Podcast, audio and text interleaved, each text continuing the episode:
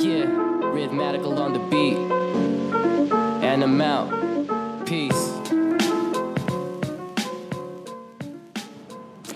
Hello，大家好，Hello，大家好，这里是准风乐坛，我是老卢，我是老林。继续跟大家聊最新的影视作品。嗯我们这周还是不聊院线片儿，是，最近院线片也实在没啥可聊的。对，所以也不吐槽了，我们就直入主题。对我们今天要聊一部纪录片，对，这部纪录片也是最近热度非常高，在各种朋友圈啊，嗯然后公众号里边都被各种的刷屏。哎，感觉是不是受到中美贸易战的影响？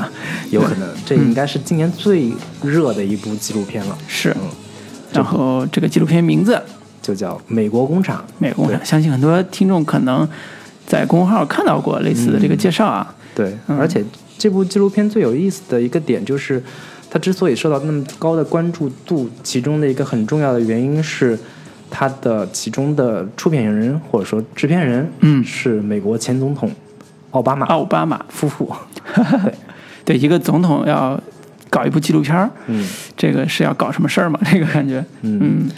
那这个废话不多说，这个嗯。美国工厂，因为主要是跟中国有非常紧密的联系。对对，中国有为什么在国内和美国引起这么大的反响？是？嗯、还是因为这个是跟中美之间开工厂对有直接关联的。对，之前好像前二零一五年、一六年的时候，这个曹德旺，嗯这个福耀，就中国中国的最玻璃大的玻璃大王玻璃大王，嗯，他要在美国开设一个这个呃玻璃制造工这厂个，工厂，嗯然后那个之前得到听到这个消息的时候，当时也是引起了一一一波这个讨论，对，对，然后我们也是过了这个热潮之后，也就没再关注这个事情了。嗯。结果这一部纪录片出来之后，这个曹德旺以及他的这个福耀又成了一个非常热点的热门的话题。对，我记得是两年前还是三年前，当时《经济半小时》采访曹德旺的时候，曹德旺语录在网络上疯传，因为他提了一个特别骇人听闻的观点，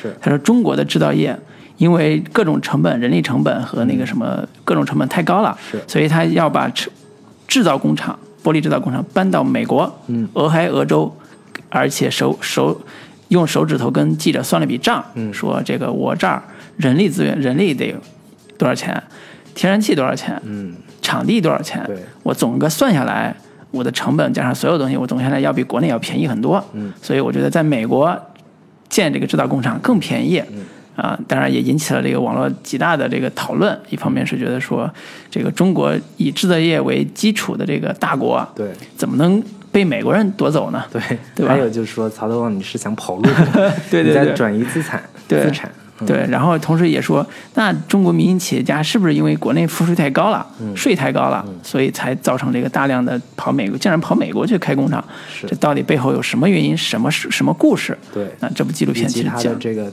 开工厂之路到底哎顺不顺利？对这部片子就给我们一个非常好的一个解答了，嗯算是。对，那这部片子叫这个《美国工厂》，我先简单介绍一下一些影片的基本信息。好，导演这个是两个人，一个是史史蒂芬·伯格纳尔，还有一个叫茱莉亚·莱克特。嗯两个人之前都拍过一部这个讲述通用汽车公司破产的这个纪录片，啊，叫《最后一辆车：通用王国的破产》。嗯，感觉是这部纪录片的上一部前史 对对，因为曹德旺建这个玻璃工厂也是在通用汽车的这个倒闭的这个或者叫破产的这个基地上下来的重建的废旧工废弃工厂。对，重建的感觉是这俩纪录片儿，对，据说是是二零一五还是一六年的时候，嗯。福耀公司他们在美国建厂之后，想拍一部宣传片，啊，找了当地的这两个纪录片导演，嗯，但是被他们一口拒绝了，哦说嗯不拍不拍宣传片，各种歌功颂德企业宣传片，对这种片子。然后嗯最后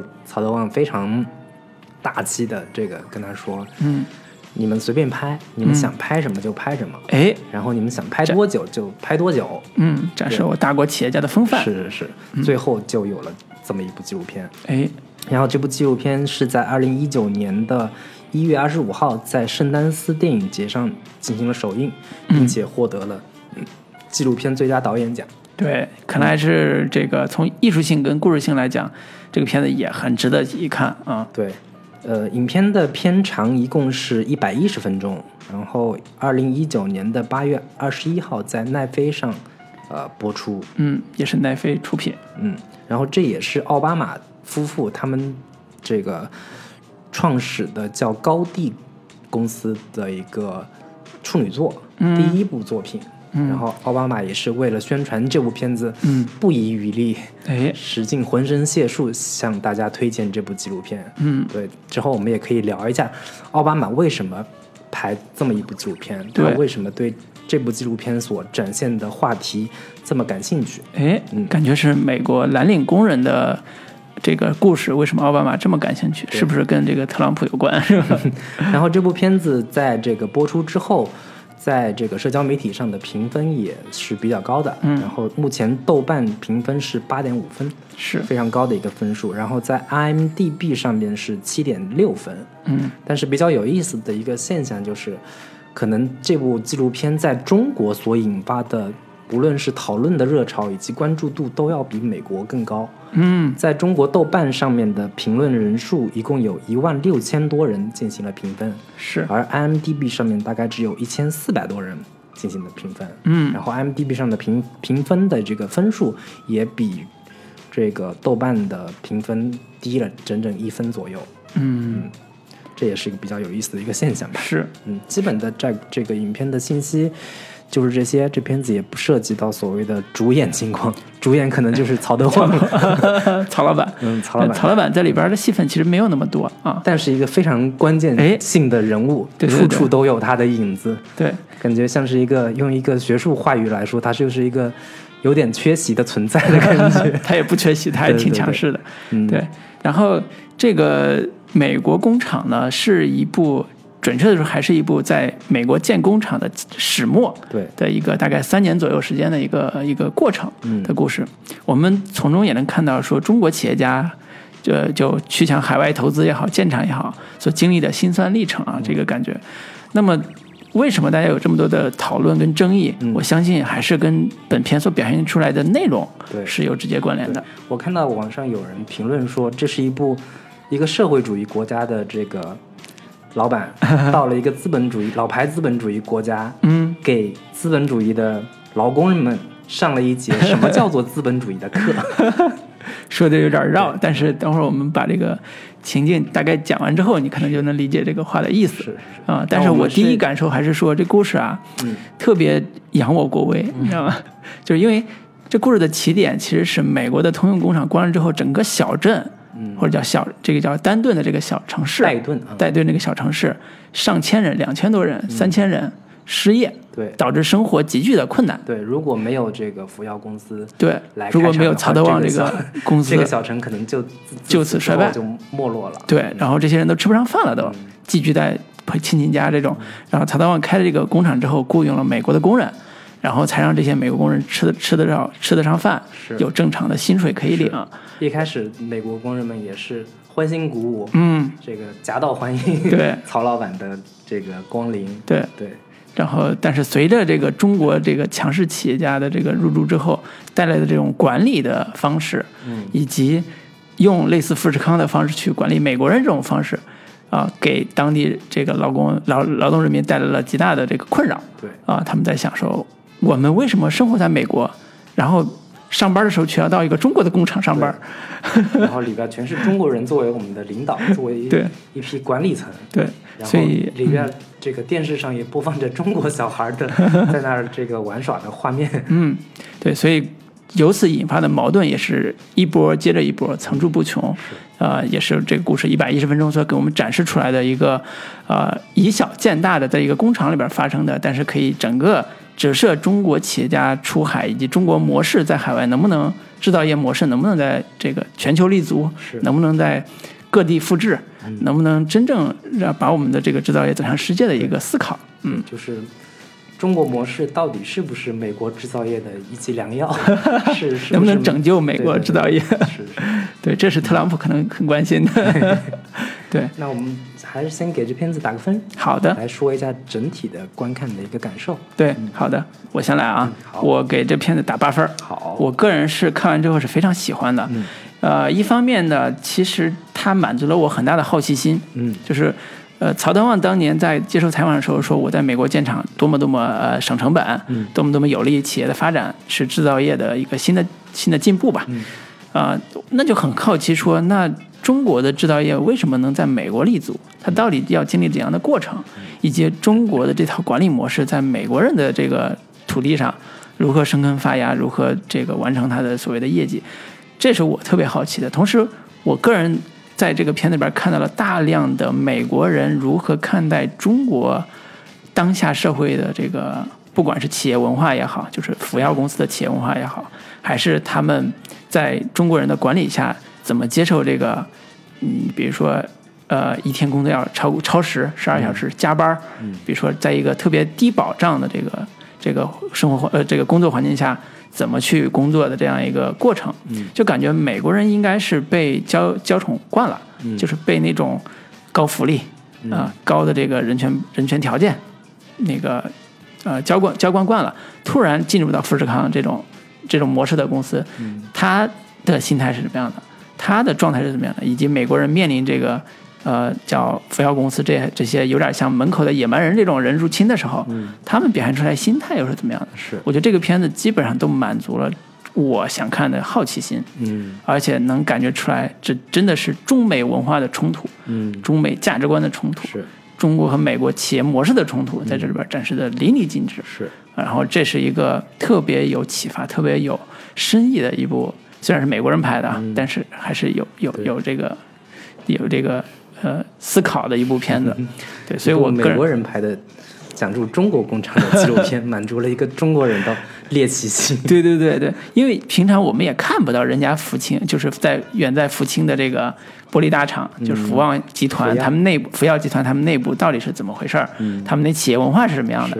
这个对中国人也是猎奇的。对我们原先可能知道一有一些关于富士康的传说，对关于富士康的这个血汗工厂里边的员工的一个前几年闹得比较大的各种跳楼的新闻，但是他们具体的工作形态、工作状态，这是我们在中国内地的普通观众对。也并不是很清楚。是的，他们具体的细节是什么样子？是的。他们在流水线上的一个工作状态是什么样子？对，反而是借助美国人的视角，嗯。用他们的陌生化的这个视角，嗯。去深入到远在福建福清的这个工厂总部，嗯。也也远在美国这个俄亥俄州的这个戴顿这样一个城市的他们新建的这个美国工厂，嗯就这两个视角都能看到他们内部的运作机制，是他们那个很好玩的这个人际关系冲突，嗯尤其美国人中国人的这种人际关系冲突，人际关系冲突啊、特别的过瘾。嗯我是推荐这个对这个这个叫什么，呃呃中美文化冲突有有兴趣的听众啊、强烈推荐看，就比你比你去学一本什么走 走遍美国要好好很多了。这真的是特别有意思，全是这个这个普通工人的这个这个视角跟日常。然后同时也推荐那个喜欢那个呃呃看美国这个呃，就是认为美国的文化一定比中国好的，嗯，认为这个美国的价值观一定比中国好的。这样一个这样一批人现在已经不多了。对，就是这有这个感受的，我觉得可以真的可以看一下，说中国现在如何走向世界，还要企图改变美国的这个、这个这个价值观或者美国的这个运作模式，这样一种模式是非常值得思考的。是。自认为自己有深度的，喜欢探讨社会话题的，听众像我一样啊，喜欢聊一些社会话题的，我强烈建建议观看，嗯。非常有意思。好，嗯，那林老师，行，那这次咱们又是一个哎呀，咱能不能观点一致的，咱能不能打个高分？你打个九分，我打个八分。我我也就是只能打一个八分了。啊，对，那这个片子应该也是我今年看过的最有意思的、最好玩的一部纪录片了。嗯我今年看的另一部纪录片是之前奥斯卡最佳纪录片奖的那部《徒手攀岩》，哎，这是我这个美国工厂是看的手心冒汗。对，看的另一部纪录片，它也算是我对于、这部片子算是对于国产纪录片的某一种补充或者是某种补足，就是嗯就我刚才所说的，我们中国观众通过一部美国纪录片看到了中国企业的嗯。内部的运行机制到底是什么样子的，是。就是我通过这部纪录片才真的更具体的、更全面的了解了所谓的中国模式下的中国制造业的这些工厂的具体的内部的运作流程到底是什么样子的。嗯我是我是真的孤陋寡闻，我没怎么在因为你没在工厂干过。作为我们这种相对还有一些这个呃就是肩不能扛，手不能提，对对你去哪儿你也活不下去。对，有点 臭老九的那个那个劲儿的这个 这个人来说，确实是他们这样的生活稍微有一点陌生。嗯，以前可能只能通过某某某新闻报道啊对新闻报道啊嗯。这些特稿里边嗯。看到过一些，但是没有在纪录片这么真实的展现在我面前。嗯。我觉得这个算是对我的某些这个知识盲点的一个补充吧。嗯。然后它最好的一个部分是，我是觉得它这个纪录片的一个视角其实非常的客观中立，嗯。这个是我觉得比较好的一点。虽然我知道没有哪个纪录片是能够做到绝对的客观、绝对的中立的，你不管是怎么拍，你选择什么样的素材，你选择呃哪些内容你要你要呈现在这个作品里面，哪些内容你不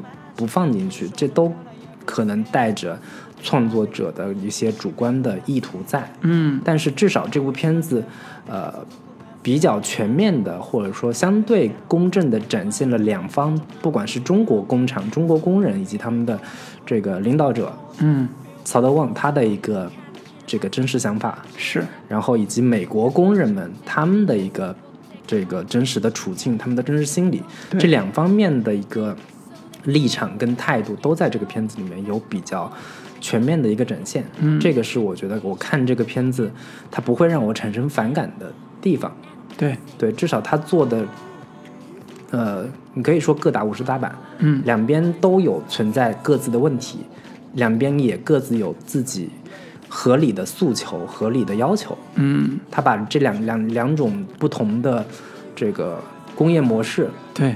展都都比较客观的呈现在你面前。对，至于你选择哪个，或者说你认为哪方是对的，哪方是错的，这个又交给观众自己去做判断。嗯我觉得这个立场跟态度是相对比较公正客观的。这个点是我看完这个片子最欣赏的，也是他最能够说服我的一个点。嗯对，这是我那个看完这片子的整体的一个感受吧。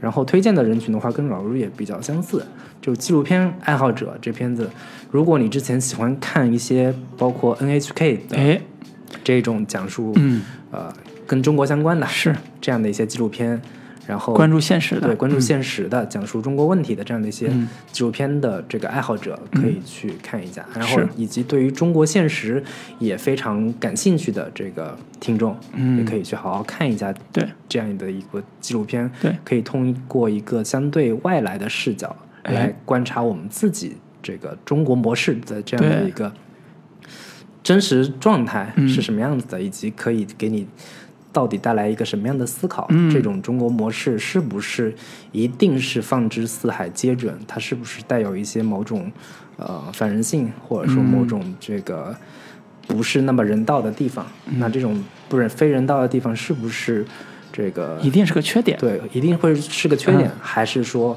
它也应该是可以稍微做一下改变，稍微做一下改进，以以满足更多的这个人性的需求，对这样的一些问题。对，我可以补一个这个也推荐人群，就是如果听众们有工友的话，啊对我真的还是看完之后，我就是说，如果我是一个普通工人，嗯我觉得这个片子也能给我带来很大的这个视野的开阔的地方，因为这里边除了讲福清的，就是福建的那个福耀集团他们本身的工人的嗯生活状态之外，嗯它还有一个对比，就是中美两两国工人的这个这个工作态度、嗯。工作方式和工作思维的对比。比如说那个中国的工长跑到美国说：“我能不能让他加班？”嗯。到美国那个工厂里面，我我们那个那边加班，我一句话屁屁点儿没有人敢放屁，直接就过来加班了。嗯，周末怎么能不加班呢？对吧？在美国就 对，其实前阵子也是引起了一个比较大的讨论，就是关于九九六的对。这样的一个问题，对。然后各种互联网大佬哎，就是哪怕九九六是你的福报。哪怕不是工友，对哪怕是相对你认为比较中产的工作，嗯互联网行业，他们也依然存在着哦，不对，不是他们，是我们，对我也依们这种然存在着 九九六这样的一些问题。对但是这样的问题还在，还竟然成了一个社会热热点话题。嗯但是这些在工厂工作的工友们，嗯。他们早就已经习惯了九九六，嗯。早就已经不不仅仅只是九九六，是每天常态的十二个小时的这样的一个工作状态。是。只不过他们没有不像这种这个互联网公司的工这个员工们，他们相对有一定的发言权，对。他们掌握一定的话语权，对。他们可以在这个互联网上进行发声，哎为自己这样的一 diss 个马云对马云爸爸不公正不公平的社会 这个工作制度进行嗯这个呐喊。对，这就是喊个疼，对 对吧？能不能解决这个问题是这样另说感觉。起来特别像我们之前聊寄生虫的时候，张小涵在喊 说：“我马桶都不通了，你这个感觉自己活得不像人，这种感觉的一个对对，还虎不就是食肉糜。对对对，这个有有一个好玩的观点，就是呃，之前有一篇小短文就写说，我们这帮坐办公室的啊也别太骄傲，嗯。对吧？你现在这个干的活儿啊，跟二十年前纺织女工干的活儿，其实在某种程度上是一个类型是一样的，只不过是因为那个时候是工业化，咱们这个是信息时代，嗯。只是这个这个时代的节奏或者时代的特征不一样，嗯。但你干活的基础调性、嗯。基本的水准或者叫你的基本阶层，嗯，其实是跟那个时候是差不多的。是对，所以我我觉得这个话说的挺有道理的，对啊，大家都是蟑螂，都是打工仔，对，有只不过人家是在下水道的蟑螂，是在爬在地面上的蟑螂。都是打工仔，是所以怪不得我们看这个片子还是挺有这个心有戚戚，其实是这个都是天涯沦落人。好，那我们就闲话不多说，这个进入我们的正题。嗯。对，我们也想说，借着这个片子，呃，总结或者梳理一下这个片子到底在讲的啥，讲的什么内容，讲的什么矛盾。嗯，然后呢，我们再延伸解读一下，说这些展示出来的矛盾背后，他想表达的这个片子最终想表达的东西是什么？因为这个片子的内涵其实挺多的，嗯网络上也引起了不少的争论。对有时候他说拍的对的，也有人说他拍的不对的，嗯啊、就有各种各样的看法。所以我们可以先啊、梳理出这里边的几组重要的矛盾来，呃，开始讲这个呃纪录片。嗯。对我觉得第一个矛盾给我带来直接的、直观的冲击，或者让我觉得很好玩的矛盾，还是这个曹福旺所代曹德旺。对曹德旺所代表的这个中国企业老板嗯。进入美国之后，嗯。展示出来的大国风范，就是怎么指挥美国人嗯。为我干活儿，是。怎么一言九鼎，嗯。怎么说你那个门儿啊方向不对，必须得改位置。对。美国人说，我都花了再改位置，我得花三万五美金啊，三万三三点五万美金啊。他说必须得改，嗯然后他又问旁边翻译，就那个美国的这个叫 CEO 吧，嗯总经理就问那个旁边翻译说必须得改吗？那个翻译就一脸说，摊一摊手。对老板说的对你你以为你还有讨价还价的余地吗？并没有。对，其实，在这个问题之前，嗯他们在布置有个会场，十月六号他们要开一个开个庆开工典啊开业庆啊典对开业之类的。庆典，嗯，然后他们的场地是一个露天的，对。那个工那个负责人就说我们要不要盖一个屋顶？嗯，那个曹老板就说不用盖屋顶，那一天天气一定 一定会好的。对，然后那那个人说万一下雨呢？万一下雨呢？嗯老板说不会下雨。你相信我，对，绝那十月就还有两个月还是多少？嗯还有两个月对，说说绝对不会下雨，你相信我。美国的天气 九月份就是这样的，对不用讨论了，都听我的。对，就是那种感觉老板到美国说这个十月份天气我说了算，你知道这种感觉？对，就是就是感觉这个曹老板是有种黄黄教主附身的感觉。我不要你觉得，我要我觉得，我觉得不会下雨。对嗯对，这是一方面，另外一方面也是充也是展示了。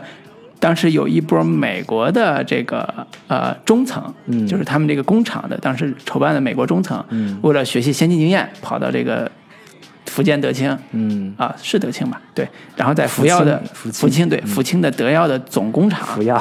对。福耀的总工厂去学习，嗯。然后正好参加他们的年会，嗯。中国式年会给美国人带来的一个冲击，嗯。就这两方面都是展展示文化冲突，展展示这种企业理念或者叫企业叫价值观的冲突的一个特别典型的一个、嗯。一个例子。是。然后其中我觉得拍的最好玩、最有意思，就是这帮美国人，大概六七个人，嗯。参加他们总部年会的这个过程。是中国年会之特色，嗯在这个过程里边展示的淋漓尽致。比如说他们坐车到工厂总部的时候，那个车里边在放这个福耀集团的这个叫什么？公司公司的对公司之歌 什么什么还你一片透明嗯 什么之类的那个一开始没听清，但到底讲的是什么，就是唱的是什么。嗯好，等到工厂之后，工厂那个背景音乐也是在放那个歌，有点跟感恩的心特别所有。的这些民营企业大公司都有自己的公司私歌。哎，对 对对，这首他们福耀的歌算是好听的了，我听了算是还挺挺这个民声唱法。是是是对，然后这这就充分展示了福耀集团是有企企业文化的。嗯人家对企业文化的这个构建啊是非常完整的，从公司的这个什么 slogan 啊，到歌，到年会，我们可以在年会上也看到一帮美国人坐坐台下看国国企不是叫国企国有的或者叫民营的大厂，嗯。一帮工人自己上台表演的那个过程，对。表演的节目，嗯。给他们带来的心灵和视觉的冲击。就是其中我看了最讽刺的，或者说嗯。最魔幻现实主义的一个场景，就是一帮穿着有点未来感的这个衣服的小姑娘，嗯，应该是他们公司里边的这个内部的女员工，哎，然后以山东快书的形式 在夸唱着一个什么，就连他们自己可能未必真的懂的那种这个新科技新新名词，什么 AI 什么智能，是。然后这个用山东快书的方式，嗯，这个特别民间说书艺人的那种、嗯。那种形式，在唱着现代科技的这些他们自己未必能懂的那些词，嗯，在领在台上表演，就特别的魔幻，是是。特别的讽刺，是，至少在美国人看来就是属于目瞪口呆，是。就是万万万没想到来到这个中国，竟然看到这样一场表演。嗯。然后除了这个刚才说山东快书之外，还有一个在他们中间有一个让竟然让美国人感动了的环节，就是他们有集体婚礼环节。是。大家知道，集体婚礼其实是中国集体企业、国有企业、集体企业或者叫大企业特别常见的一种是。喜闻乐见的。因为平时也没时间，俗形式。你你没有时间结婚，对，感觉就是他其实这这一块的展现，他我不确定美国人确是不是真的明白这种嗯。所谓的集体婚礼所蕴含的意义。嗯，但是对于这些工人来说，这个工厂这个厂就是他们的家，对，他们从结婚到生孩子，嗯以及可能到人到中年等等，他们人生的重要阶段，都跟这个公司、这个厂子有紧密的联系。对它就是你整个人生，它帮你把你绑在里边的一个非常重要的一个一个大的一个环境。嗯，对，其实这个是，嗯，公司安排这样的一个呃活动，其实是有、有这样的一个内涵在哎，以厂为家。对，对，所以中间有个美国人就竟然在看到这段的时候，跑出去扇人了一下，是是是，然后就记者就就是那个纪录片导演就问他嘛，说你你就是那意思就是你想表达什么意思吗？嗯。他就说我被就是我被震惊到了，就是他看之前看那些那些歌舞啊那些片段都跟你的刚才说那个魔幻现实主义很像，嗯在他看来都是很夸张的、很浮夸的、或者很无厘头的这种这种内容。但是看到这个这一幕，就是一群人在台上结婚这一幕，竟然被感动了。他就用了一个词儿叫“我们是一体的”，嗯就我们都是一个大家族，或者叫啊、我们也不叫大家族吧，至少是全球一体的这种这种感受。嗯就是虽然我知道我们是不同的，嗯我们可能很多地方是分裂的，嗯但是在这个是是这个环节，我觉得我们是一体的。嗯可能可他可能想说的是，我们的情感，我们的对人人生的这种感悟，可能是非常非常统一的，或者非常。但是我觉得会不会有某一个时刻让他们觉得说，这样一种氛围，嗯，在他们的美国企业、美国公司里面是不太可能就是以厂为家。是吧？就是美国人太冷漠了，不像我们这么热情。美国人，嗯就是美国人，他们除了自己私人的关系比较好的朋友之外，嗯对于工厂里的工友啊，这样的一个同事呀，以及跟上级领导之间，他们不太可能会是那样的一种，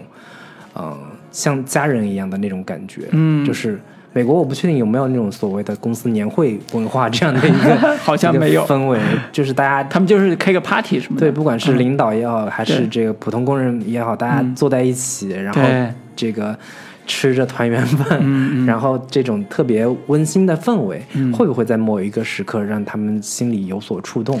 会觉得说，如果我们在美国的公司也能像嗯。这样有这样的一个大集体有人情味有人情味，大家在一块儿这个吃吃喝喝，然后聊聊天儿，像朋友一样。在一起，形成了一种特别强大的集体主义凝聚力。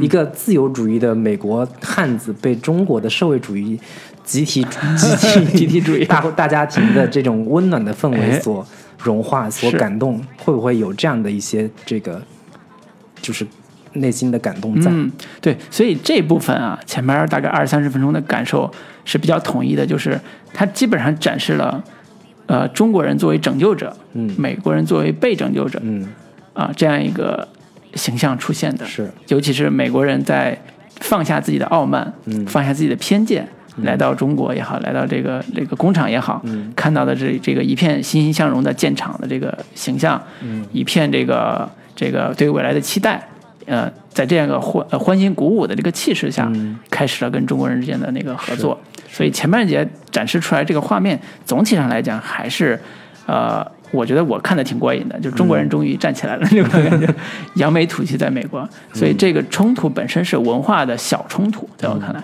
它并没有酿成一个大的这个这个不可调和的这个冲突。所以前半节的这个感受是。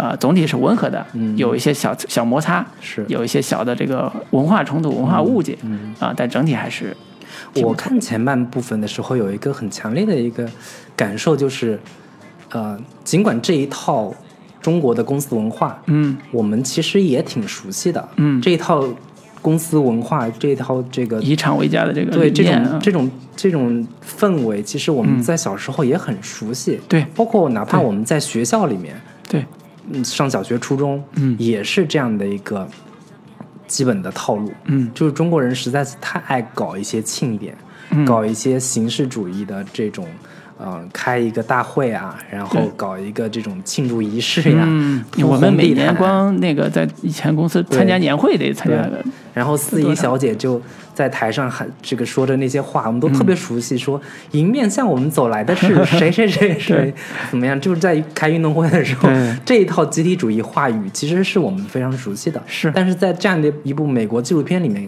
看到的时候，又会有一种新的感受，嗯。会有一种通过别人的眼睛看到我们自己本来的样子的一种陌生感的感受在。对，那你觉得这个呃这个场面荒唐吗？你自己觉得荒唐吗？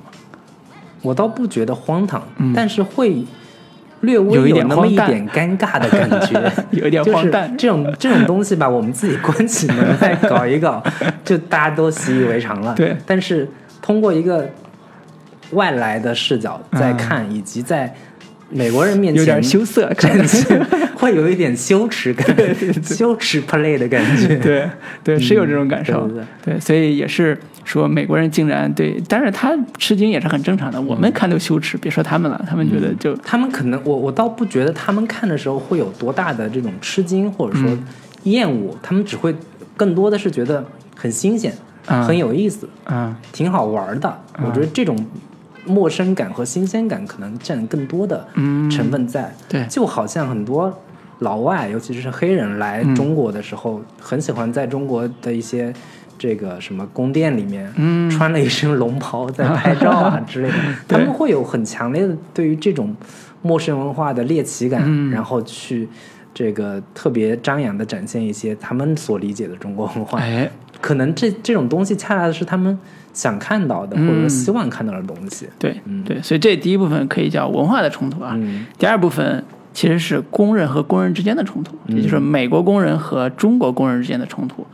这个冲突很多部分其实来自于两边的工作节奏、嗯。工作态度和工作方式的问题。大家可以显而易见的能想到说，以中国工人的勤劳，嗯。对比美国工人要只上半个小时，嗯。还要还要休息，嗯。还要要求这要求那的这种、这种态度，所以肯定会出现冲突。但是，一开始给我们展现出来的并不是冲突，而是说有一个大概四十多岁的一个胖子，嗯。他交了一个朋友，中国工人的朋友，就是这个美国胖子，交了一个中国工友的朋友，姓王，嗯，他是这这个边的一个小王应该是这个片子里面非常重要的一个核心的中方工人的一个代表代表人物，对，算是技术代表这样一个人物。他也算是中层对这样的一个管理者的一个对，就相当于这个小王这个代表啊，手把手的教这个下岗的美国工人怎么去做玻璃。嗯就是这个过程给这个美国代表特别大的心灵冲击。对他觉得他这么无私的去帮助我，而且加班也大家都没有加班费，嗯。但是他还这么帮助我来让我去去再就业，嗯。呃，所以他就想以他最好的方式去把他交朋友了，就带到他们家玩那个手枪啊，那个打打靶啊什么的，就感觉是一个中国工人跟美国工人这个互相融合、互相促进的一个一个，尤其是中国工人帮美国工人这样一个前提的一个过程。所以一开始给我们展现的是一个很非常美好的一个现象，但是很快就会发现说，美国工人对于在这个工厂里边工作这个事儿本身产生了一些不舒服的地方，嗯或者让他们觉得呃特别不、就是不开心的地方。对，因为中国的大家知道，中国的工厂管理其实是特别的制度化，或者叫特别的军事化的。嗯啊，对于几秒几分要完成一个什么零件儿，要求是非常高的，尤其是一开始这个都是在中国工人的领导之下是。要完成这些工作。对我，我是觉得这片子其实分几个阶段的一个很重要的一个就是分水岭，嗯是在于说一开始这个公司，嗯呃福呃福耀美国福耀公司，嗯曹德旺他们的想法嗯，其实是先想让美国的美国人管理层，嗯，来管理美国的工人，对，让中国的所谓的这个工人嗯。只是作为技术人员哎，进行这个协助跟辅导，是，然后以美国人来管理美国人，嗯。但是结果发现他就是说入不乡随俗嘛，对，不一开始。的行，因为可能就是他们一一开始会觉得说让中国人直接管理这些美国工人的话，他们会有抵触情绪，而且英语也不好，对，英语未必英语未必好，交但是流不起来。结果发现这个前六个月他们亏损了四千多万美元，哎，发现这批美国人根本不可能管好他们自己的美国人。嗯，对，虽然所以前面这批美国的所谓的管理层来中国是取经学习的啊。想把美国的这一套，把想把中国的这一套管理模式，嗯，先进的管理模式学习到美国去，对。来对美国的工人们进行管理。对，结果发现这一套在美国完全行不通。是。其实中间也有这个展现，嗯。就是他们来到中国的这个工厂之后，看中国的这些管理人员都是以军事化的管理来进行嗯。操作的。对。比如说每天下班之后要报数，嗯。然后一二三四五，然后报到十九，然后最后、最后一个喊说这个全员都 到了，十九人10之类的。到十九人。然后会喊说谢谢什么对不起什么之类的，喊口号。对，然后我们的口号是什么之类的，嗯，我们是什么什么队，对，我们就这这一套东西，嗯。我们在中国是非常熟悉的，包括我们自己当年军训的时候，嗯。也是这样的一套管理模式嘛。嗯。这种军事化管理，不管是从呃富呃富士康也好，嗯，呃什么海尔公司也好，就国国国内的大量的这种海底捞，对，就大量的这种管理这个都是这样。经常每天上班路上看到一些这个房地产中介公司，哎理发店。早上理发店。也会先大家一起做个操，然后喊口号什么之类的，这也是非常常见的一套管理模式吧。对，嗯。对，然后有一个就是美国的中层管理者，嗯。就把这套模式试图带到美国的服药工厂，是，然后结果呢，你想美国人那种散漫劲儿，嗯，根本就不理，对。然后这个也推展不下去像，看看着傻逼一样看着你说 你到底想干啥？对然后那个人也挺尴尬的，说我们今天那个先排个队，对。那个谁你先你站这个，你站第二第一个、嗯。第二个、第三个什么这么排，人根本就不理你。对。然后他实在说不下去了，行吧，大家上班吧。对，就说明这套你在中国学到了这个模式，你在美国嗯。根本就推进不下去，是。人不按照你那套东西来，是。或者说你这套东西会让他们想起一些不好的回忆，哎。或者说他们从小所受的教育，你嗯。这套东西是纳粹才会这么搞的，嗯。或者说你那套太社会主义的，太压抑人性了。嗯，对，对，嗯。所以他们这种呃从小到大的理念，呃，在中国现在的管理制度下，或者中国现在管理方式下，嗯。是不太适应的。是。所以很快这个呃美国的这个福耀工厂嗯。的这个 CEO 嗯。就被换了，换了。换成中国的来自在美国待过二十三年，嗯。在中国大陆也待过二十多年的一个、就既了解中国又了解美国对中年男人嗯来担当起这个重任，嗯开始重振美国的这个工厂。对所以在这个过程中，我们发现其实中国工人和美国工人的矛盾不单没有呃叫什么缓和，嗯反而愈演愈烈。嗯这个矛盾最核心的原因还是美国的这帮工人，他们越来越发现说，因为中国的这套管理啊，对人的要求太太高了。比如说，那个他们在呃一帮美国人在这个福建的时候，发现一个让他们特别吃惊的一个事儿，是他们走到一个碎玻璃的一个分拣分拣的一个分拣的一个厂吧，或者分拣的一个小小玻璃堆上，发现几个人竟然围着那个碎玻璃在捡玻璃，嗯。而且那个他们在捡的时候，那个手套啊不是那种防防防割手手套，嗯。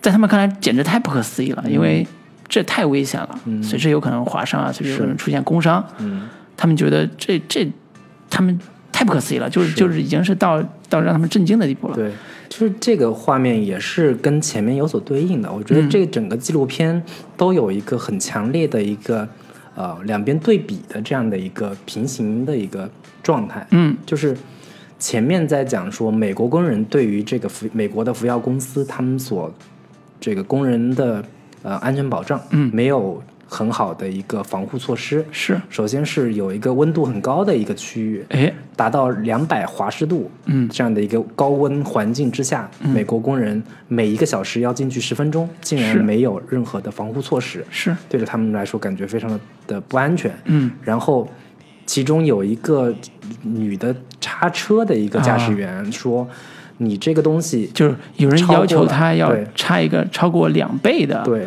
一个货重量的一个货物，嗯。然后他就觉得这个太不安全了，对。你们谁愿意干谁干。就是美国人，他们觉得自己那边的这个工作环境特别的不安全，嗯。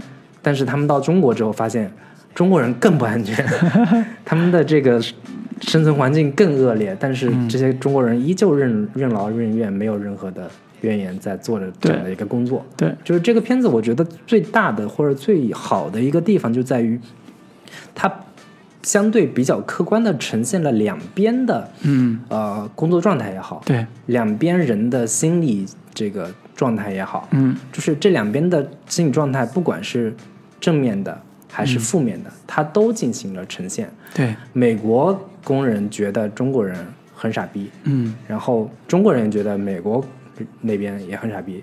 就是干活太懒了，对，就是这帮人根本就不行，嗯，然后就想把他们换掉对。啊，然后这个中国人那边有好的地方，嗯，他也呈现了。对，那美国人那边提出的合理要求，在这个片子也一样得以了呈现。是就是他们所提的很多的这些要求，比如说我要要求我的工作环境，嗯我这份工作我做的这个安全保障，我要我应该做，我应该达到，这个公司应该做到的这个事情，你不能说这个事情不合理，嗯但是。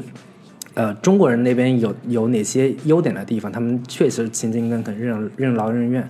他们在流水线上像机器人一样，嗯，手从来不停，是也不会闲聊天，对工作效率极高，对每个月能生产七千块玻璃，对就这样些一天干十二小时，对这样一些高效率的一个、呃这个制造业的这个奇迹，嗯，在这个片子里面也依然有所呈现。是，但中国做的脏事儿、做的不好的事情，在这个片子里面也呈现了。其中有一个在讲到说，他们看到这个有中国的工人偷偷往河里倒一些危险的这个化学物品，就对，对这样的一些事情也在说 中国人怎么不按规矩来，然后以及美国人他们笨手笨脚的一些场景，比如说一碰，他们说你这手指比较粗，操作起来不太灵活。对然后他们的废品率也比较高，是然后做事情也没有那么细致，经常哐玻璃就碎了。对这样的一些场景也有所展展现。对就是基本上两边的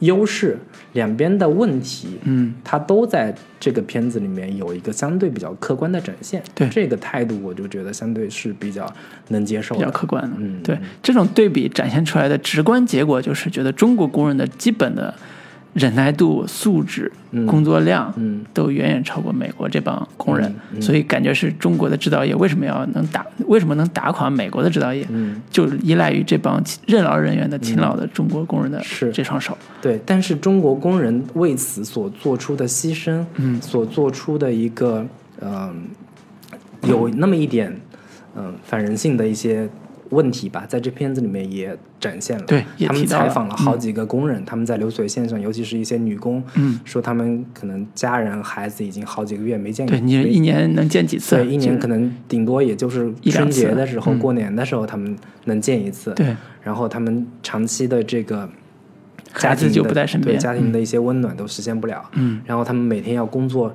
十二个小时，时嗯，然后这其中有一场对话就特别好玩儿，嗯。其中一个中国的工人跟一个来就美国来的一个参观学习的一个算是中层领导，嗯。他们在聊天的时候，那个中层领导竟然中文说的还挺好的，啊，然后那个中国人就说：“哎，你们这些美国人，美国工人就是就是太懒太懒了啊！你，看你们每每个每周一个月竟然有八天的休息的时间，嗯，实在是太爽了。对，嗯，然后这个什么，你们就是效率太低了。嗯他们听说你们那边还这个经常工作的时候还闲聊天，嗯，然后那个那个美国人，我不知道他是出于真心呢还是 场面话，就是说，哎呀，我们这些美国人美国工人实在是太烂了。我忘了，我不知道他说的是太懒了还是太烂了，反正就是那个意思，就是说，是如果我有我我我有块胶带胶布，嗯把他们嘴给封起来，他们就就可能效率能提高好几倍。嗯然后那个中国人没 get 到这个笑点是什么，就还有点尴尬的尬聊。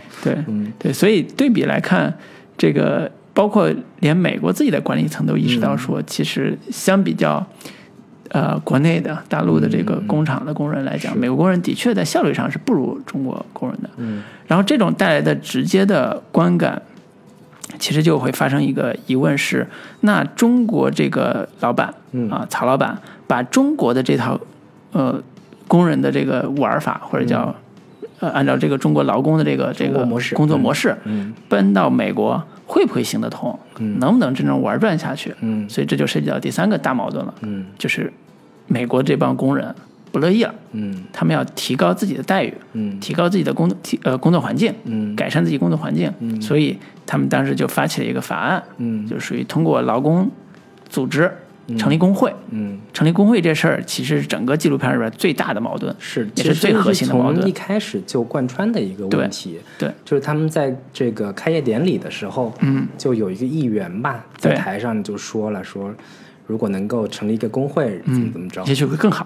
对当时曹老板在台下脸就黑了，对，然后接受媒体采访的时候，他就很直接的放放出那个态度说：是你们要是成立工会，我就关门走人，哎我就不干了。对对，对，所以成成立工会，按理说，从我们无知的角度，从我们对这个社，呃不管是我们高中学历史、嗯学经济学，还是简单的了解说，好像成立工会还可以啊，我们中国也有工会啊，对吧？工会是管 管发肥皂、发电影票的。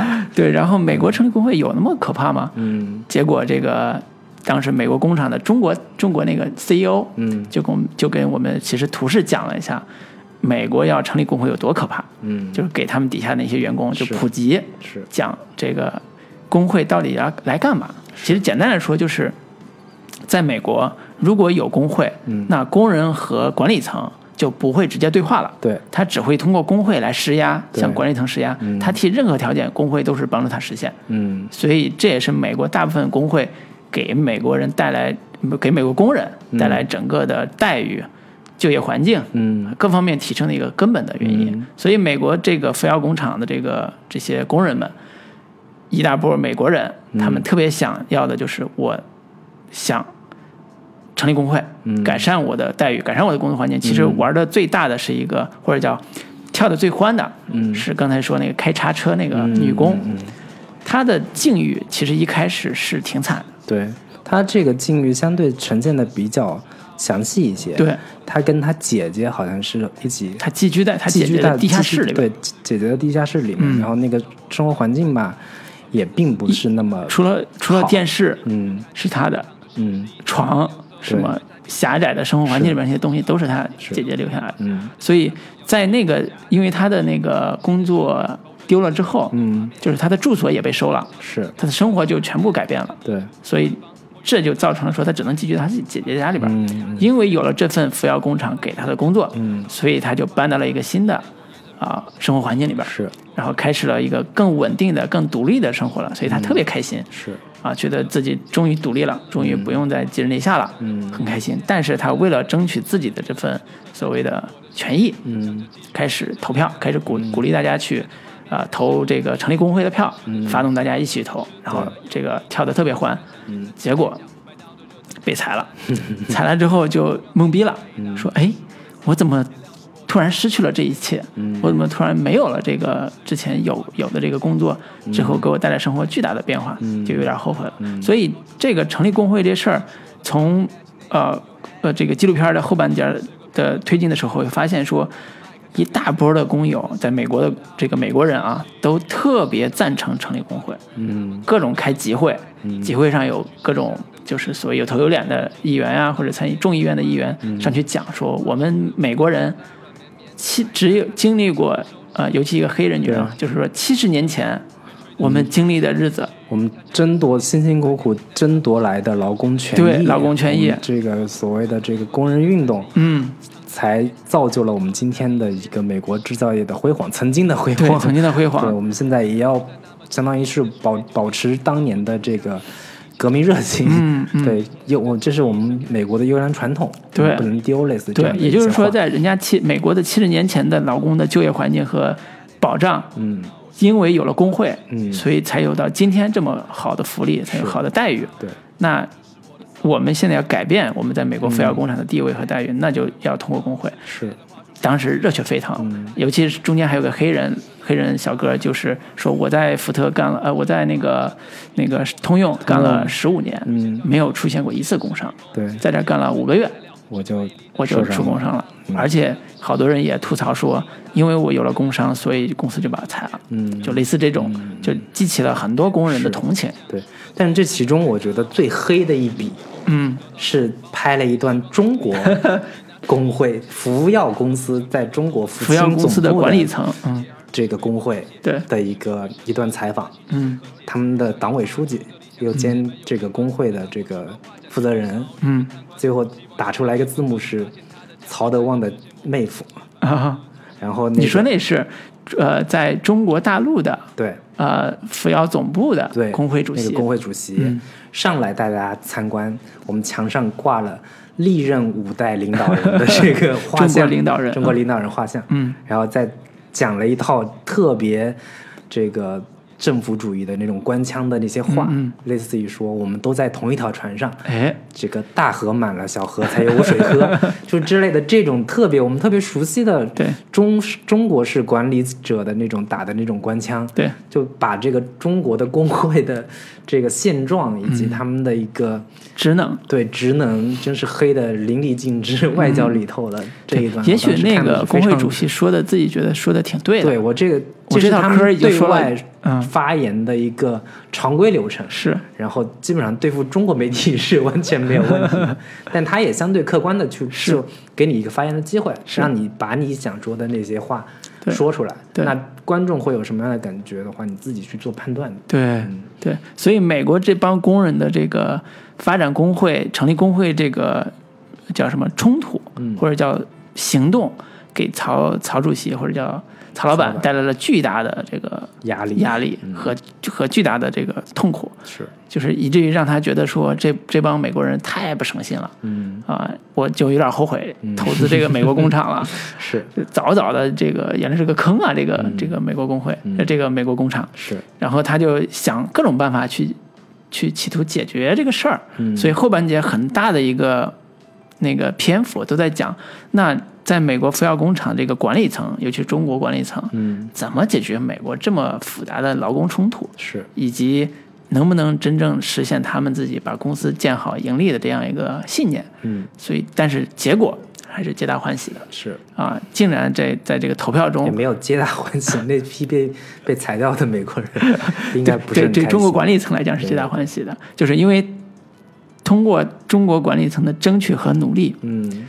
竟然打败了这个不可一世的美国工会、嗯。或者美国资本主义这个、这帮工人嗯。啊，成功的挽救了美国工厂。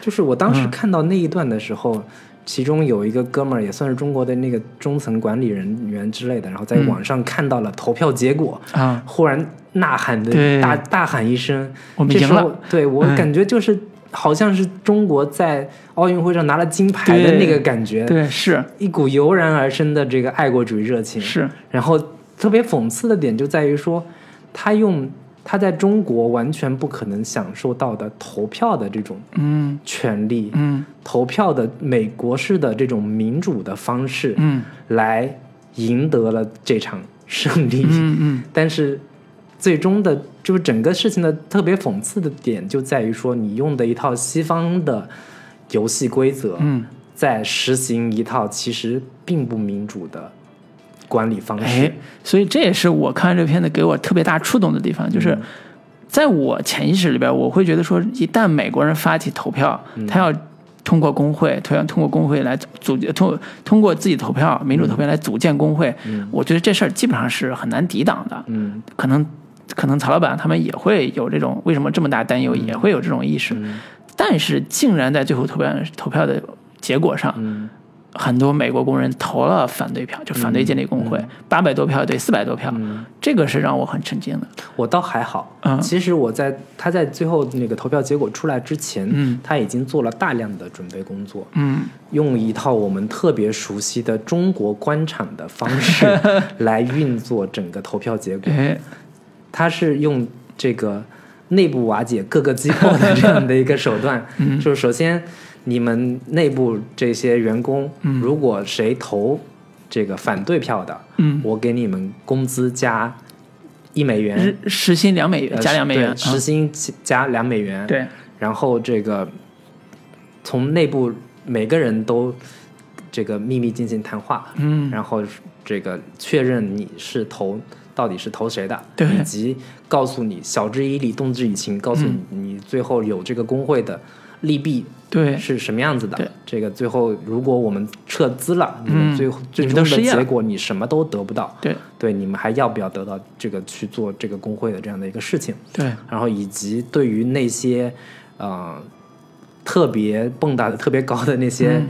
这个积极分子，他们进行重点关注，嗯。然后这个以可能准备要秋后算账哎，之类的这样的一些手段，已经在我相信他们在开票之前，这个大致的结果、大致的一个这个票数的比例，他们已经掌握的比较清楚。对，让我印象深刻的也是他们采取的手段，就中国管理层采取手段，他们还雇佣了一个非常有经验的反工会的这样一个咨询组织。嗯。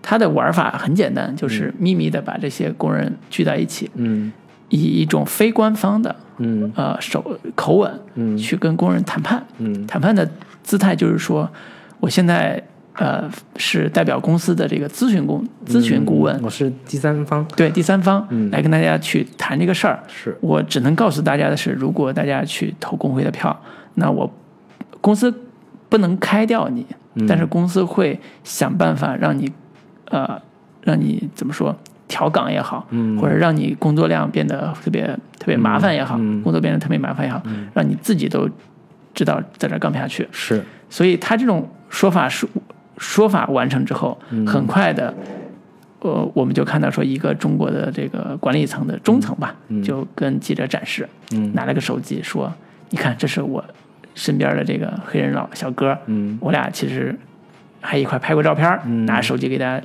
看，说我俩搂肩搭背的，哎 像哥们儿一样。他那意思是说我对付这些就是所谓的反动分子，我的手段多着呢。然后我平常跟他处的看起来特别好，，看起来像哥们儿但是一样。啊这哥们儿下周他就不在了对，。下周就不在了。这段的时候，我当时看弹幕的时候，挺很多人也是对他这种行为嗯比较不耻，嗯，就是觉得你这种事情你私、私底下做做就行了，你还拿出来说，就可见这个工人斗争啊，这个 这个态度还是很鲜明的。可见我党当年这个地下这个工人发动工人运动这个事情，可比这帮美国人有经验多了。同样有另外一个例子，也是一个中年黑人妇女吧，嗯她就抱怨说，这个活儿啊，搬玻璃有其中有一个搬玻璃活儿，说这都是两个人干的。嗯同时镜头也切到另外一个搬玻璃那个行动上，是两个男人在干，是，说现在只换我一个人干了。嗯。我觉得公司就是要开我，是。因为这个都是算是秋后算账之后之后的一个结果了。对。就以找一个理由说你绩效不达标，对。就把你开了。对，所以经历过这一层清洗之后，嗯。美国的这个工厂里边，很多这个所谓的年龄大一点的或者不听话的，基本上都都开过了，换了一大半儿，嗯。又招了一些新的进来，啊，这具体效果怎么样呢？或者这工厂具体这个发展怎么样呢？嗯，竟然还挺好，对，这个也是让我很吃惊的对。这是我最近就刚查了一下这个美国嗯服药公司的经营状况，对，结果发现整个这个服药的整个企业的他们的一个利润，嗯二零一八年吧，嗯是减少了两成，嗯，但是这个美国服药公司竟然逆风 这个翻盘，嗯，连续两年这个利润率都在提升，哎。并且盈利状况非常好，是。其中一年是这个利润达到一一点几亿美元这样的一个好成绩。是，包括在纪录片结尾的时候也也能看到说这个工厂盈利了，嗯，曹老板很开心啊，这个这样一个看起来皆大欢喜的这样一个结尾。嗯。但是这个片子我觉得拍的好的就是看起来一个工厂胜利了，嗯对吧？工厂工人也得到他想要的了，然后工厂也盈利了，看起来是一个很很好一个投资，很大团圆的一个结结局。嗯但是其实有两个隐患，在结尾的时候其实也点出来了。我觉得这也是这个片子很有深意的地方。嗯第一个隐患叫美国的这个工厂里边，其实有大量的机器人嗯正在安装、正在使用。嗯，机器人取起的作用就是要取代这个工厂里边的工人。是，就是曹德旺跟旁边陪同的两个人一边嗯走一边说，这个明年我们这个这个岗位上的两个人啊。对，就机器人的这个技术运用之后，嗯，这两个人就可以走掉了，对。就可以被清理掉了。对，然后那个地方我再安排几个机器人，嗯。那那几个人也不用在这儿待着了。是，所以你能看到说，整个因为机器人技术的发展，在这样一个 工厂里边，自动化程度越来越高，嗯。可能工人的这个就业的需求也越来越少了。嗯，不是可能，就是必然会越来对这个这个就业需求少，直接带来的并不仅仅是美国工厂的变化，嗯。它同时镜头也切到了在福清的这个总部，嗯。大量的工人在上下班活动的那个那个镜头里边，你能隐隐的感受到说，自动化到来之后，机器人盛行开始，那影响的不只是美国工人，中国工人也是一样会被影响的，最终他的命运也可能会被机器人取代。这。场所谓的中美这个工业模式的斗争，最终嗯。没有任何一家一方是赢家。是嗯。是，所以工人阶层在这两边儿都可能受到伤害跟摧残，这是其中一个结尾，我觉得很有深意。第二个结尾就是他最后出了个字幕，嗯。字幕上写啊、美国工厂在二零一八年的时候吧，呃，因因故呃死掉一个工人。嗯啊、就是以简短的这个字幕的方式交代了这样一个信息，嗯。也隐隐的给我们留下了一个思考，嗯。就是在这样一个美国工厂里边，因为没有工会，或者也不叫因为没有工会，因为各种原因，对，安全隐患。对，有安全隐患，这个安全隐患最后还越演越烈，最后还死了人，嗯。所以这是一个你不能说这是一个好现象，嗯。你只能说这是一个代价，这个代价就是因为他用了这样一个呃低人权模式的一个血汗工厂的这种感觉的一个操作模式，嗯所以它的代价是人人命。嗯啊，当然这个具体他也没有展开讲说这具体原因是什么，最后怎么处理的，只是说交代了这样一个信息。嗯所以留下这两个意味深长的这个信息之后，这个故事一下子就宏大了，你知道吗？一下子就有深意了。是对，所以这也是我觉得这个片子啊，一是娱乐性观看的这个节奏嗯特别好，第二是它的深意也很多，是。也有值得探讨的地方，嗯也有值得发掘的地方。嗯以上就是我们对这整个片子的一个基本内容的一个阐述，以及它这个片子的一个特点的一个呃阐述吧。嗯嗯那其实我有有一个话题还想跟老卢聊一下，就是嗯那个这片子的制片人、出品人算是奥巴马。是那奥巴马为什么会对于这个话题以及这个纪录片所产产出的这个主题，嗯。这么感兴趣，嗯。并且那么积极的为他站台进行宣传，嗯，他背后有一个什么样，出于什么样的出于什么样的外国势力？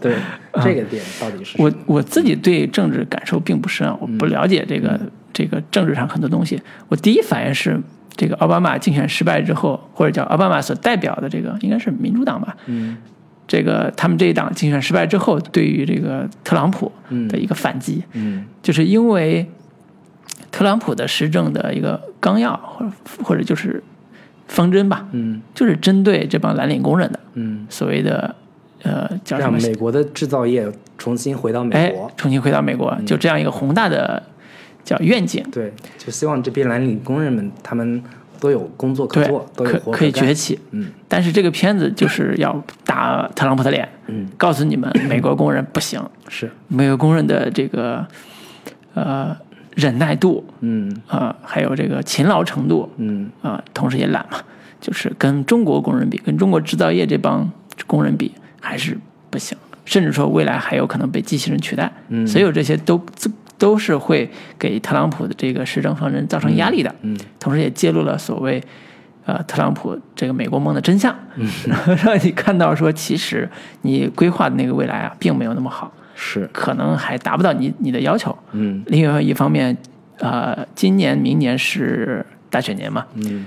那个跟特朗普竞选对手的还是那个那个那个女女的叫什么？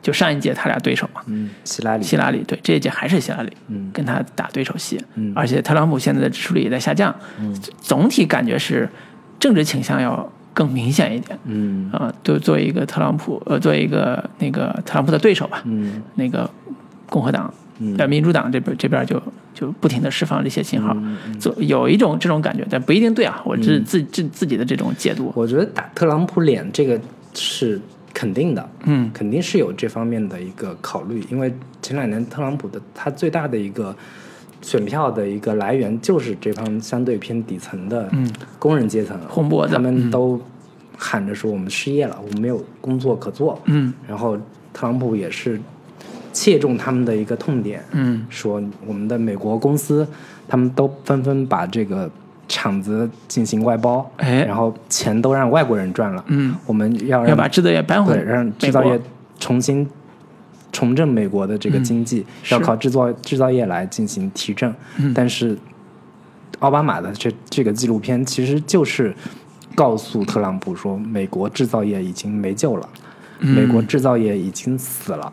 对，那能给美国制造业带来希望的，或者说能够让美国的制造业能有竞争力的一个唯一出路，嗯，唯一的方式其实就是中国模式。哎，中国的这一套管理模式也好，中国的这一套运营模式也好，是制造业它能够实现盈利、能够有竞争力、能够有活力的一个唯一的一个方式。嗯但是这套方式又存在着非常反人性的一些部分，嗯非常不顾劳工权益的这样的一些问题。但是你如果要这个重振这个制制造业，你就必然得牺牲这一部分工人的这个利益。嗯你在这样的一个两难选择下，你到底会应该选择什么样的一条路？其实我觉得这片这部片子的一个倾向应该还是比较明显的，是，就是要让这种中国模式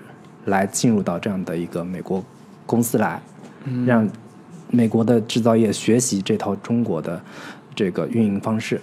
至于结果，至于那个在此过程当中会产生的一个问题的话，我觉得这片子里边他没有给出一个特别明确的一个态度。嗯，但是我隐隐能够感感受到是，他是觉得这种所带来的牺牲，或者说所产生的问题是美国制造业应该承受的，应该去接受的，否则你就不要去提这个重振美国制造业这样的一个话题。嗯，对，我我的感受可能跟你稍微不太一样，嗯就是我看完这个片子之后，我觉得奥巴马的那个目就是主意啊或者想法，他未必是说中国这套模式。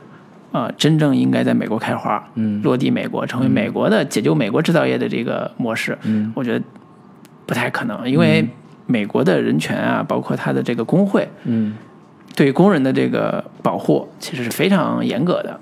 虽然现在受到中国模式进入美国，然后美国的这套制造业受到挑战，因为奥呃特朗普之前一直在说，呃，中国跟美国不公平。嗯为什么不公平呢？是因为中国有低廉的这个劳动力，嗯。打得我们美国工人没饭吃。嗯。啊。那这套低廉的劳动力其实是简单说还是低人权优势嘛，嗯。就是你的这个血汗工厂这个劳动力当然廉价了。是。那我我的工人是有有这个保障的，我的工人是有这个技术的这个支持的，嗯。那我的工人就贵啊，嗯。所以好像制造业上我的工人就就吃亏了。嗯。但是他奥巴马的概念其实他选了两条路，一条路叫我们沿着中国模式开始重振我们的制造业，嗯。另外一个模式还是走的是智能化，嗯。走的是人工机器人啊这种嗯。逻辑，就是。也许另外一个方向是我们在，比如说奥巴马视角啊，就是我们在美国通过培训我们的工人，嗯。让他掌握更多的关于人工智能和制造业的这个新前沿的科技，嗯。然后让美国的制造业飞到另外一个高度上，嗯而不仅仅是通过低廉的劳动力、嗯血汗工厂模式，嗯然后跟中国去去 PK，是因为这种模式 PK 必然是得不偿失的。对美国人来讲，我自己觉得都觉得有点，他可能拼不过我们中国人。一是我们中国人多吃苦耐劳啊，我们中国人为了幸福的生活，这都是我们的信仰啊。我们为了能幸福生活，一日三餐，我们能付出很多啊。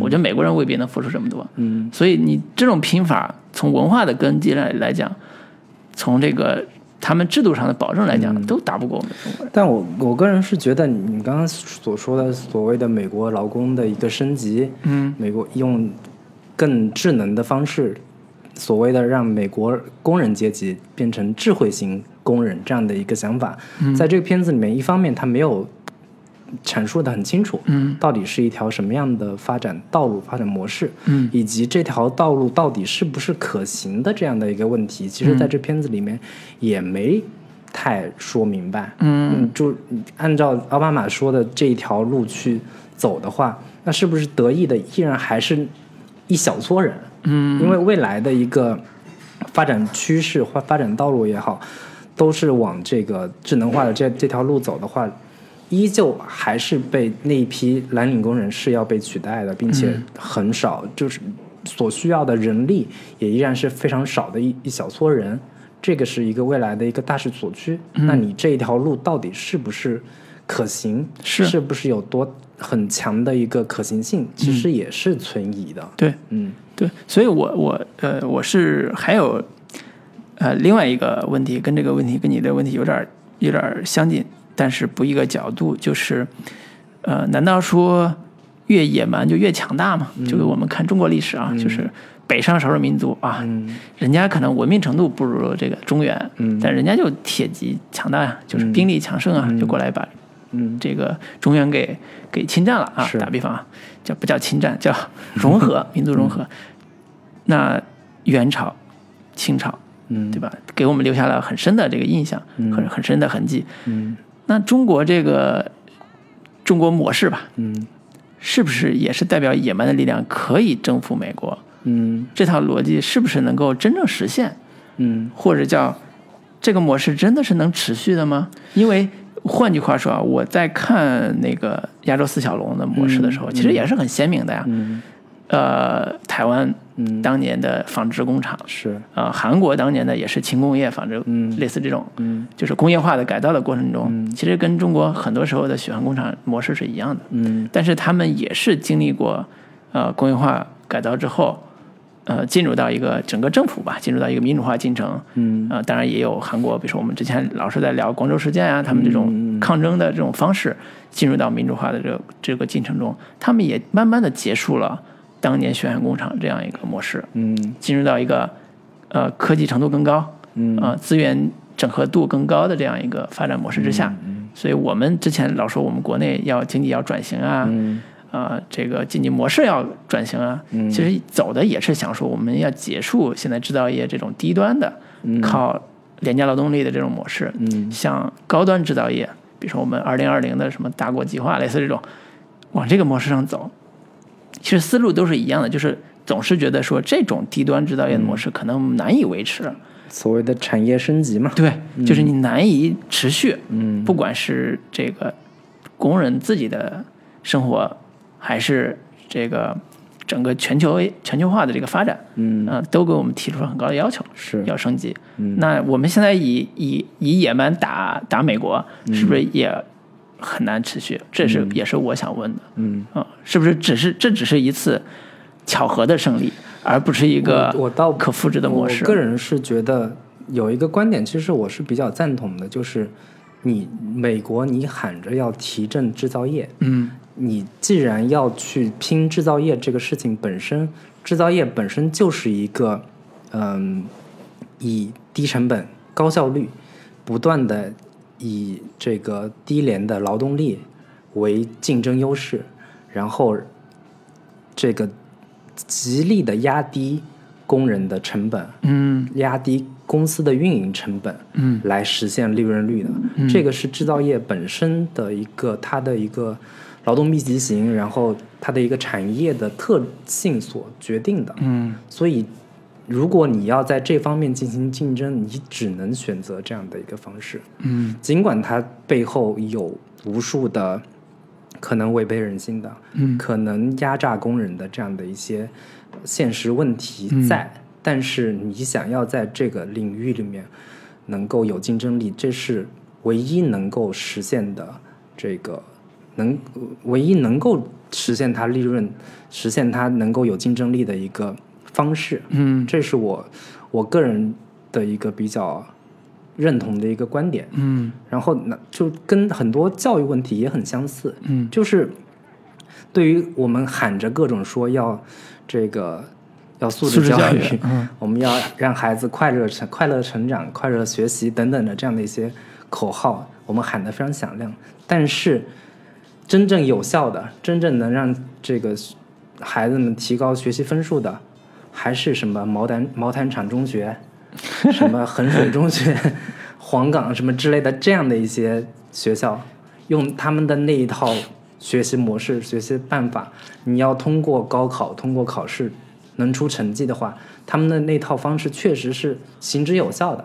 尽管你觉得可能有点 low，尽管你觉得可能有点太压抑偏进了，嗯。然后，但是它确确实实实实在在的是把你的分数给提高了，你，嗯但你不能否认它的一个作用呀。嗯，对，我觉得这个比喻可能还不是特别的恰当啊，嗯。只是说这个都叫中国模式，嗯。对，但是它比喻可能不太恰当。比如说，我就问一个问题啊，那资本家剥削我们工人，嗯就天然理所应当嘛？对吧？我们的工人就在这个低端的这个工作环境下，嗯每日辛勤劳作十二小时，还没有什么好的福利保障，嗯呃，除了工伤还那个就是可能是报医药费的很麻烦这种情况下，工人权益得不到保证这种情情况下，嗯还要牺牲吗？还要再再忍受吗？我觉得这个也是一个兼顾效率和公平的一个矛盾。嗯就是一旦你强调这个效率，强调所谓的呃这个福呃低福利，嗯呃低低的这个这个保障，这样一个为了能让工厂发展壮大这样一个呃运营条件，嗯那你不得不牺牲的就是工人阶级或者工人的基本的这个权益。嗯对，所以这是一个在现在也会面临的效率和公平之间的矛盾矛盾。嗯对我我个人会觉得说，在 从呃应该说从中国呃八十年代开始嗯 进入工业化这样一个历程以来，工人阶级的这个利益其实一直在在也不能叫提升吧，其实大家都在关注，或者大家都在想说，是不是我们以后会更好？嗯我们工人的这个权益，我们工人的利益，嗯以后会更得到保障。从实际情况来看，当然我没有在工厂工作过啊，但实际实际上看到的，呃呃，不管是劳动法，嗯。还是相关的法律法规，嗯。以及相关的条文，呃，都在试图保障工人的利益。嗯。签合同。以前讨薪难，对吧？当年出现过很多次讨薪难的这个问题，嗯。那现在相对好一些了，嗯。对吧？这样一个 进步吧，嗯。那如果就停滞了，如果就不往上走了，是那大家辛为辛勤工作、辛辛勤工作、养家糊口的目的是什么？不就是为了得到幸福吗？嗯那幸福指数是不是会再往上提升？嗯这个是有这呃存疑的，嗯，就是因为你的工作条件实在太差了，或者是不好，所以你的幸福指数还是上不去。是对，所以这个跟大家，所以我们习总主席说的，人民人民群众追求幸福生活的心愿是违背的。是，对，所以所以这里这个大帽子一扣，你是不是就怂了？不是，就是我我觉得这个永远都是一个发展阶段的问题。嗯。我当然不是说反对说要给工人提供他们的一个权利保障，他们的一个工作安全，这个当然是应该要这个得以有一个 很好的一个呃措施，或者说有一套那个制度来进行保障的，这个肯定是没有问题的，这个我绝对不会反对。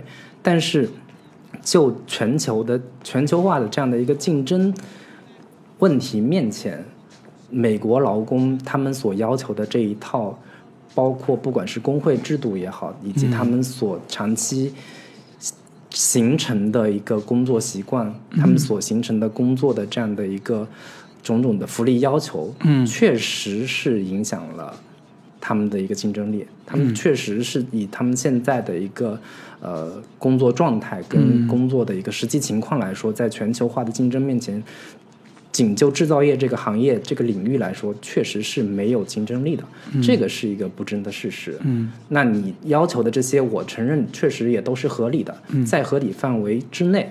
但是你与此同时，你的这你的这一套这个工人的，不管是工作效率也好，工作状态也好，也确实没有办法满足制造业这样的一个要求。嗯。哪怕现在中国也有也面临这样的一个问题，就是我们也把一部分的一个制造业的这样的一个工作，嗯，外包到像更相对越南啊。更偏落后一点的越南呀、柬埔寨这样的一些国家去了，是。因为那样那样这个他们工人更便宜。他们嗯。工人更便宜，他们的劳动成本更低，资本家永远都是逐利的，这个你是没有办法去控制的，嗯。所以这个问题就只能是说，当一个地区、当一个领域，你的这个工业，呃，整个的国家的发展水平提高到一定程度之后，嗯。你再来谈这个更多的劳动权益、劳动保障这样的一些问题。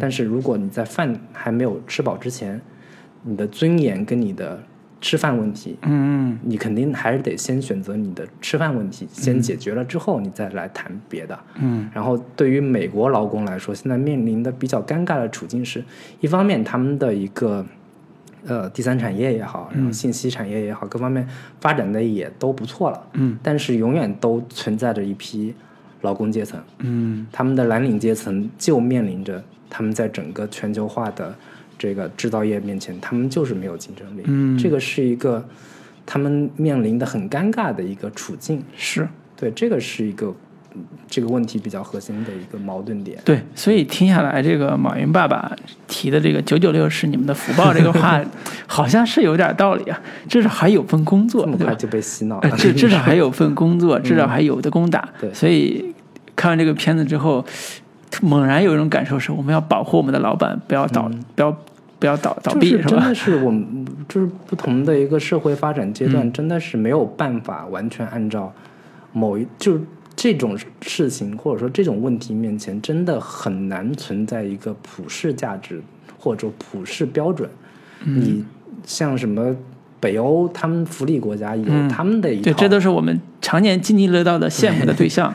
他人家啥都不干，他们的一套标准，他嗯，们的失业了还能领好多现实保险金。那在中国有另一套的一个社会现嗯实，那在可能越南、柬埔寨，他们有更迫切要解决的这个现实问题、吃饭问题，就是嗯这种东西，你真的很难要很难用一套一个放之四海皆准的一个标准去衡量。嗯，当然，人权肯定是需要保障的，在、嗯但是在面临两难的处境之下，你到底选择哪个？嗯那就是你你当地的人民所要做出的选择。嗯你如果不去适应的话，你就只能选择被淘汰，这也是个很残酷的一个社会现实。对，所以感觉看完这部片子之后，更加树立了我们好好工作、努对，这力挣钱这个真的是跟。真的是一个屁股决定脑袋的一个问题。就是我们这两年看到很多，我发现身边的人越来越多都是觉得，这个以前我们都很羡慕的一些美国呀，嗯包括欧洲国家，嗯现在我们对他们有很多的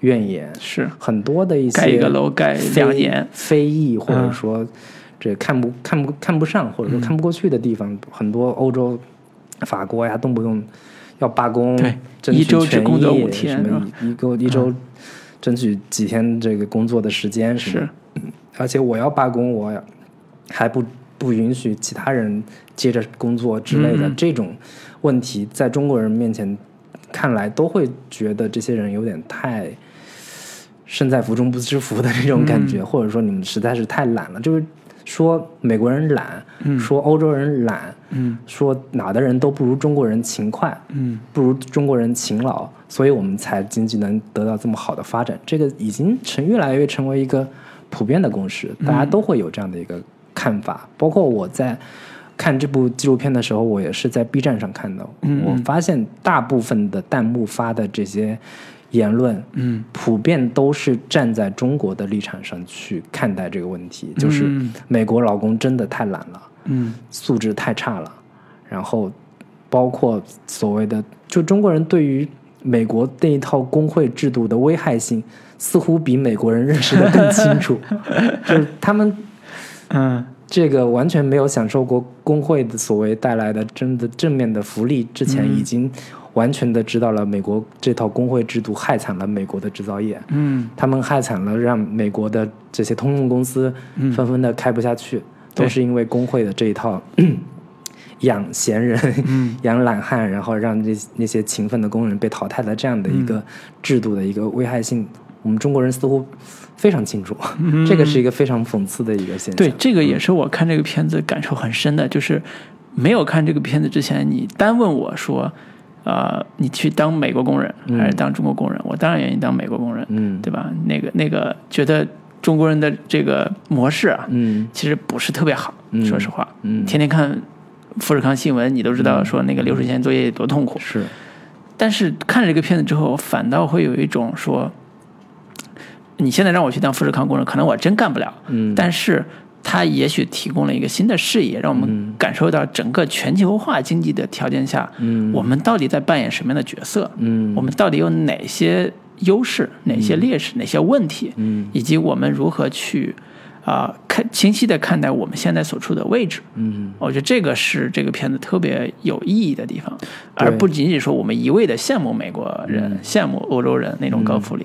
对，我觉得这个片子在结尾部分其实有一个嗯态度或者价值观展现的比较明显的一个段落，嗯就是前面我们一直提到的那个工人小王，嗯其实之前展现了他种种的说，到了美国之后，各种想念家家乡、想念家人，还有两个孩子什么之类的，他们牺牲了自己很多的一些家庭的这个欢乐，嗯。然后来到这个人生地不熟的地方，嗯。有时候连工作起来连饭都吃不上，吃了两块面包，嗯。顶着之类的，这样的一一个工作态度，其实包括整个片子的一个主创也都是非常欣赏或者说正面的态度进行褒奖的，嗯，包括美国的工人，嗯。也是对他非常欣赏的，是。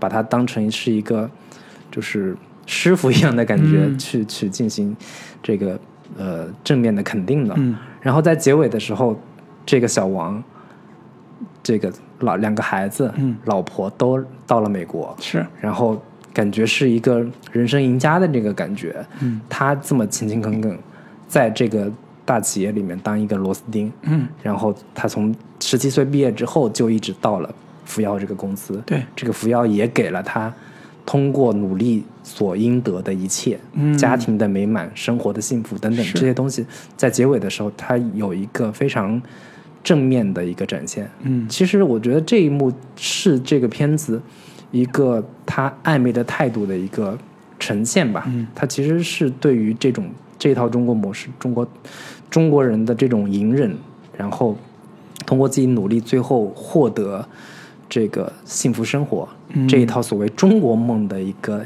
价值观，在某种意义上是带有一些肯定的意味在的。嗯是，所以这也是奥巴马呃在一定程度上这部纪录片给我们中美两国的观众带来特别大的触动和反响的地方，嗯嗯嗯就让美国人看到了中国梦是怎么实现的，让中国人看到了中国模式怎么横行美国，怎么来让美国人惊叹或者是改变美国人的这样一个方方案吧，提供的一个方案。嗯。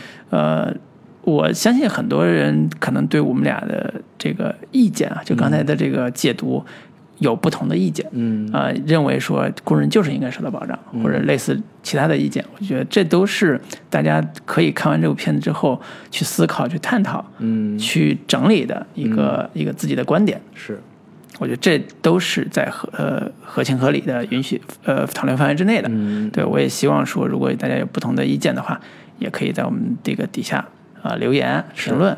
跟我们进行讨论，嗯。啊、我们也不是研究社会学的，我们对中国工厂的理解认识可能也非常的浅薄，单浅薄这个无知，嗯。对吧？我们也没有去过富士康参观过，也不是做那个工人调查的，嗯。对，所以我们只是以呃个人的浅薄的经验，还有对这个片子的理解。片子的一些粗浅的一些感受吧。是是，来来来感知，来跟大家分享。嗯，也希望那个有真知灼见的，对吧？有这个深度理解的听众跟我们交流，是我们也学习一下。嗯，多批评，怎么着还不乐意是吧？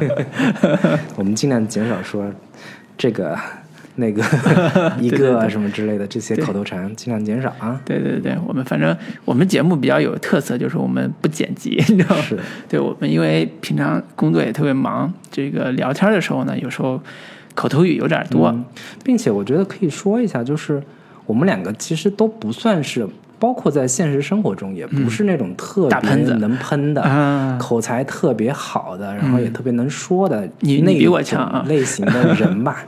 嗯，反正就是。在自己表达的时候，经常也我们也不是什么专业的主播，在表达的时候肯定也不是那么流利，这个问题也短时间内多年很难解决。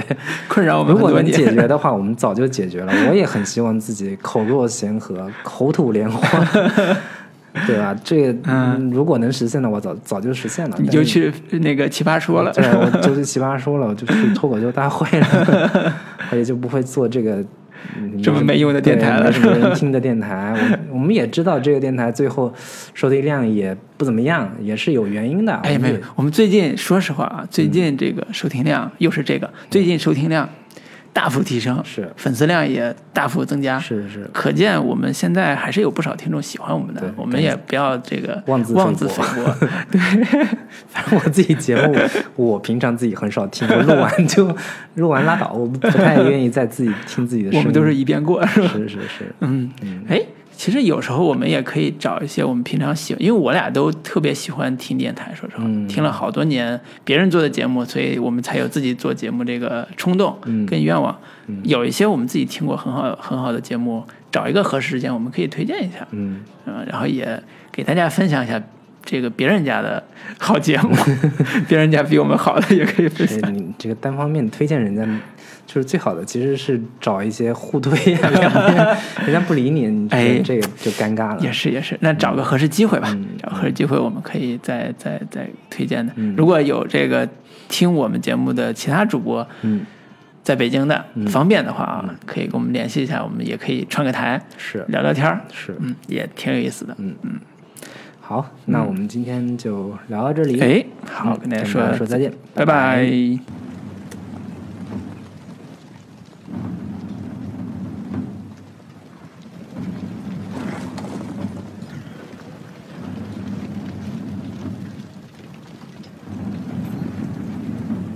Do you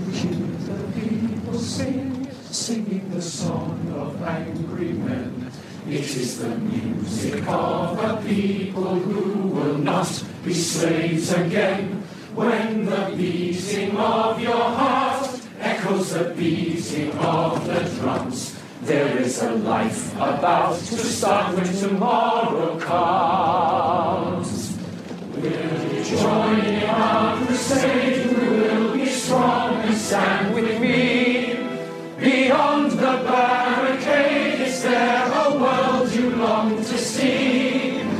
join in the fight that will give you the right to be free.